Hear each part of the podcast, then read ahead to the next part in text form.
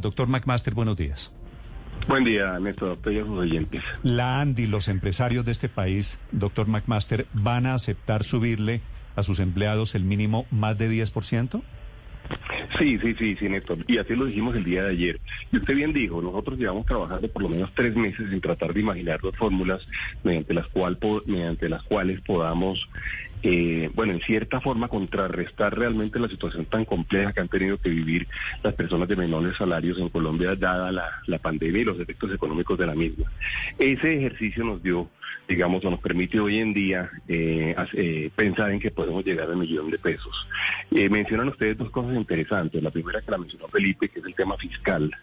Y yo diría que es verdad, usualmente el tema fiscal ha sido una, una limitación grande.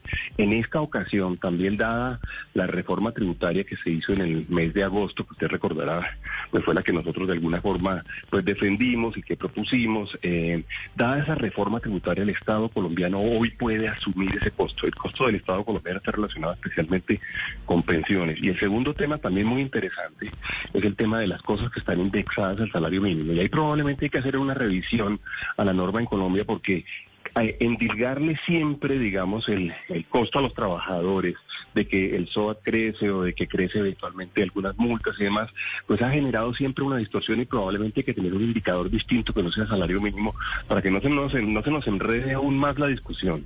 pero, doctor McMaster, déjeme hacer ahí una precisión.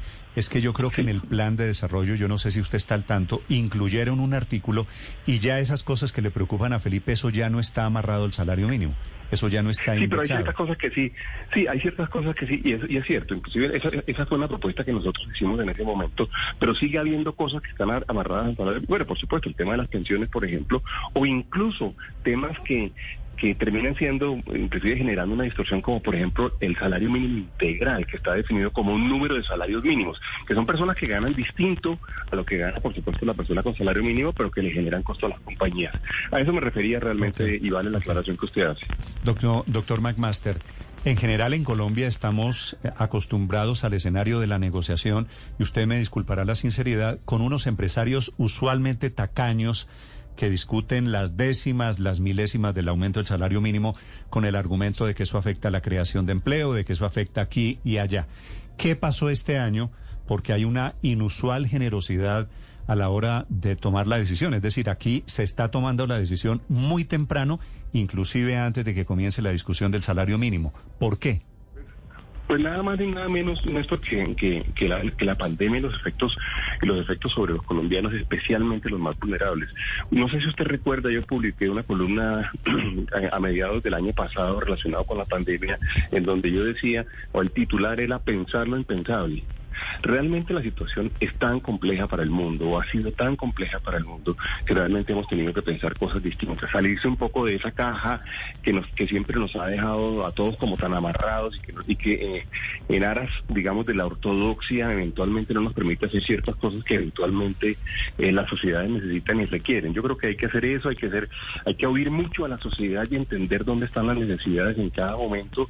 Eh, es un poco eso, Néstor, y yo creo que no, mm. no ha sido solamente en eso Fíjese usted que hemos hecho propuestas en un momento dado, por ejemplo, en algún momento recordará usted y nosotros propusimos eh, generar una sobretasa para poder pagar nosotros el subsidio al desempleo, que eso, fue a final del año pasado, que finalmente se convirtió en el país atendido directamente por el Estado. O bueno, más, más, más sorpresivo en un momento dado que, por ejemplo, la tributaria para muchos, en donde dijimos, cóbrenos a nosotros, no le cobren en este momento a las personas. Vea, vea Néstor, si algo tenemos que cuidar en este momento son las personas. Eh, los niveles de pobreza son inusualmente altos. Usted sabe, yo trabajé en el programa de lucha contra la pobreza y diseñándolo y, y, tuvimos grandes logros. Eh, y este sol, solamente este año llegamos a niveles Prepa, no prepandemia, sino a niveles previos al año 2010, es decir, casi que perdimos 10 años en ello. Eh, este es un año como de solidaridad, tenemos que terminar de recuperarnos todos. Y yo diría que esa es como la premisa principal que tenemos que plantear en este momento. Sí. Ahora, doctor Bruce sí. sí, Paola, perdón. Bueno, no, termine usted, perdón. Por supuesto está el tema de que... No.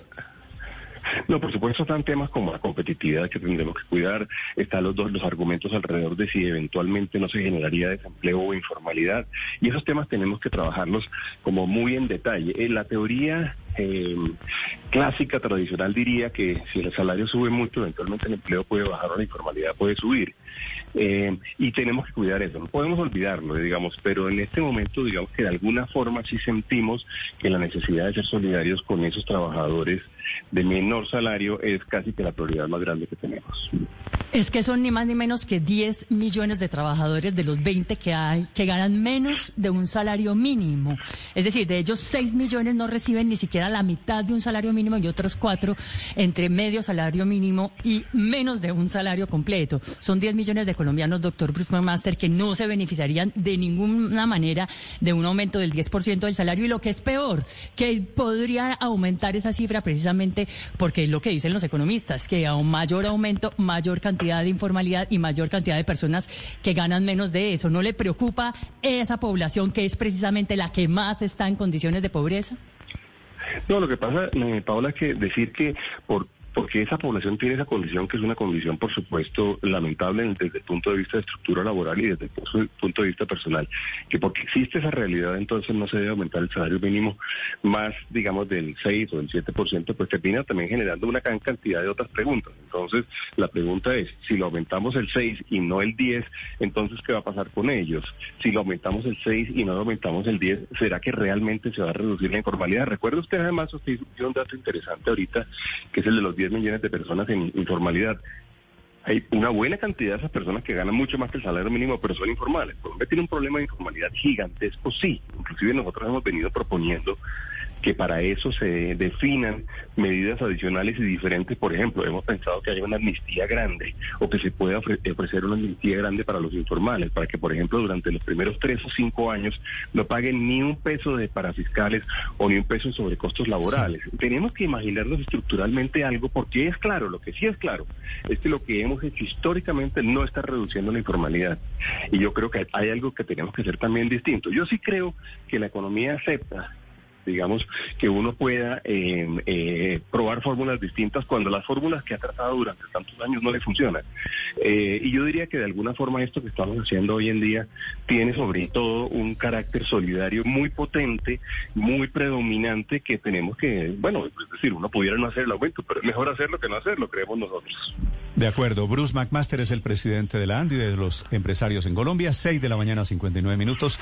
Gracias por estos minutos, doctor McMaster. No, Néstor, por el contrario, gracias a usted y a Paola.